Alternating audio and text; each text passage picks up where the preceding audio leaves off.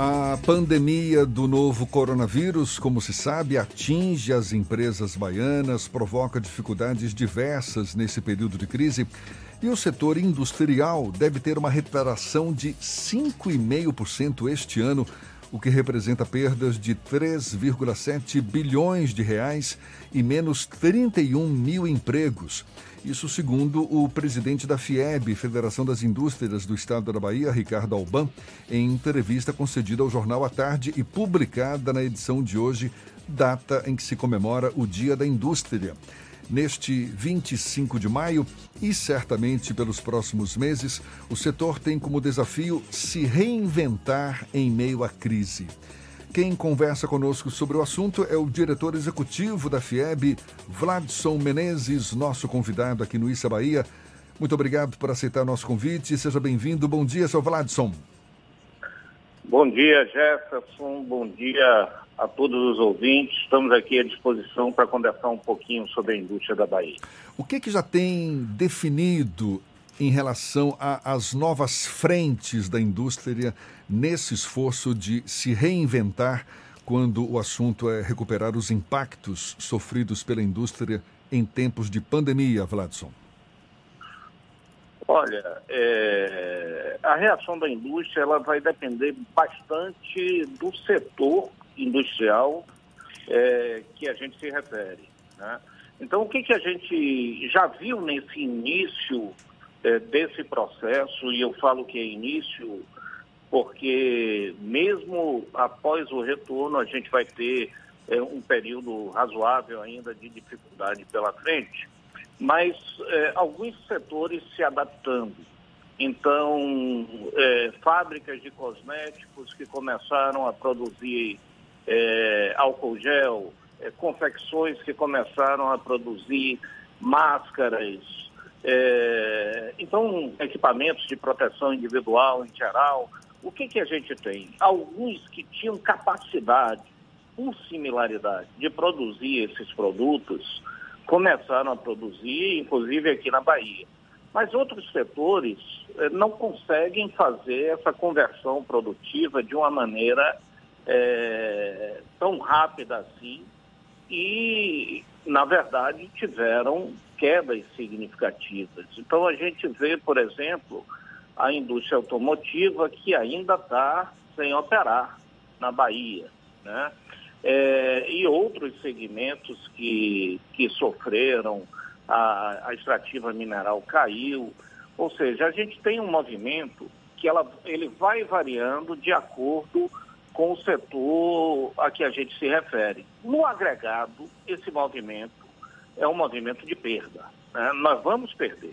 E esses é, números que o presidente Ricardo Alban falou, eles refletem a nossa expectativa até agora para o movimento até o final do ano, tá?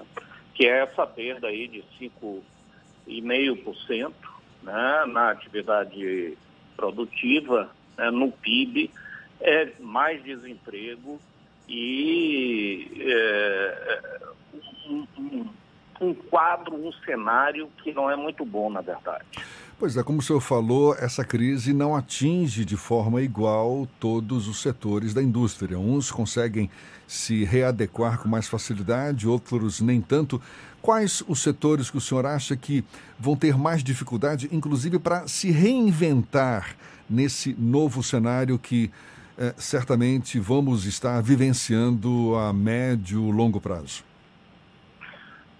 Veja, o médio e longo prazo é, certamente vão trazer mudanças no mercado. Né? É, e alguma coisa a gente começou a ver isso. É, é setores que passaram a fazer entregas e não faziam, pequenas empresas industriais que começaram a trabalhar no modelo de home office, onde é possível, porque tem linha de produção, né? E a linha de produção não tem como ir para a casa das pessoas. Mas, assim, houve ajuste, houve busca de novas tecnologias. É... De modo geral, eu diria que no caso das pequenas empresas, é, isso é um pouco mais difícil em função dos investimentos que devam, é, que precisem ser feitos.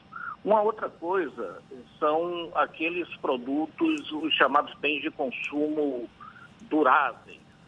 Esses bens duráveis de consumo, automóveis, por exemplo, mas vários outros, é, eles trazem consigo características é, de, de serem relativamente caros quando comparado com o orçamento familiar médio que a gente tem. Né? As pessoas, quando vão comprar automóvel, de um modo geral, parcelam isso. Nesse primeiro momento, a gente vê que vai haver um aporte, já está havendo, obviamente, redução da demanda. Na sequência, a gente vê também movimentos é, de utilização de transporte alternativo, a gente já vinha vendo isso, como Uber, etc. Está aí um setor que nos próximos anos é, vai ter que se reinventar, inclusive mudando, né? Nós é, estamos vendo veículo elétrico, tecnologia mais limpa. Alguns setores já estão apontando caminhos, outros ainda não. É interessante a gente ver aqui na Bahia, por exemplo. Nesse início de pandemia, por incrível que pareça, teve um setor que, cuja produção é, cresceu razoavelmente e não está diretamente vinculado ao combate à, à, doença, que é o refino de petróleo. Né? Por que, que o refino de petróleo te, é, cresceu no início? Né? Agora já está começando a refluir, obviamente, pela crise é, que não é só local, né, é mundial, e aí o mercado é, cai. Mas ele cresceu por conta de uma mudança na regulamentação, alguns é, meses atrás, mais exatamente em agosto, do combustível é, de navio, chamado bunker. O que, que acontece? Regras internacionais disseram o seguinte, definiram que é, a partir daquele período, o combustível de navio teria que ter um menor teor de enxofre. O petróleo refinado aqui na Bahia já tem um menor teor de enxofre. O que, que acontece? A partir do segundo semestre, a produção da nossa refinaria cresceu e quando a gente compara com o ano passado, por exemplo, o mês de março, esse crescimento foi de mais de 40%. Né? Mas isso é uma situação específica o que não vai se manter por muito tempo. Mas o que, que acontece? Aqueles é, segmentos menos poluentes têm mais chance no médio e longo prazo. E por isso eu estou dando esse exemplo. Vladson, nesse momento de pandemia, a indústria já, já começa a vislumbrar um momento de reabertura e como se adaptar a eventuais momentos em que vai haver fechamentos e aberturas, já que é isso a previsão das autoridades sanitárias até o surgimento de uma vacina ou de um remédio para o novo coronavírus? Veja, não houve né, uma imposição de fechamento da indústria em geral, certo? É... Se olhar né, no quadro nacional, isso vai variar de estado para estado e muitas vezes de município para município. Aqui na Bahia não houve uma definição governamental de que a indústria não possa operar. Né? O que houve, sim, é, vários municípios limitando o comércio, limitações do comércio de rua, shopping, alguns serviços que envolvem contato né, na, na sua atividade, o que não é o caso da maior parte da atividade industrial. Então, quem parou, parou muito mais por um efeito da demanda ou da ausência de insumo. Esse é, é, é, é o primeiro aspecto. Né? Quando uma fábrica como a Cor para, ela parou porque a demanda ficou travada. Então não fazia sentido continuar produzindo quando você tinha é, estoques significativos, certo? Quando uma petroquímica, se aí eu vou olhar a indústria petroquímica, A indústria petroquímica, né, que individualmente, junto com a produção, o refino do petróleo, eles configuram é, o segmento mais importante da indústria baiana, eu tive reações diferentes. Alguns segmentos mantiveram a produção, né? sobretudo aqueles que fornecem insumos é, para produtos de saúde ou de higiene pessoal, etc. Outros reduziram significativamente. Né? E aí vai setor a setor. Alimentício teve é, algum crescimento, né? as pessoas continuam consumindo. Mas o restante todo da indústria baiana, ele vai ele ela sente fortemente é, essa crise. Então, veja, não, não houve, então, um, uma determinação legal para parar de produzir. Como é que vai ser esse retorno? Esse retorno, em alguns casos, não vai ser retorno porque as empresas continuaram a produzir. Em outros casos, vai depender muito mais do movimento de mercado. Mas o que a gente vê no conjunto da indústria é que todas elas, né, todas, estão é, adotando medidas no sentido de proteção dos seus colaboradores. Né?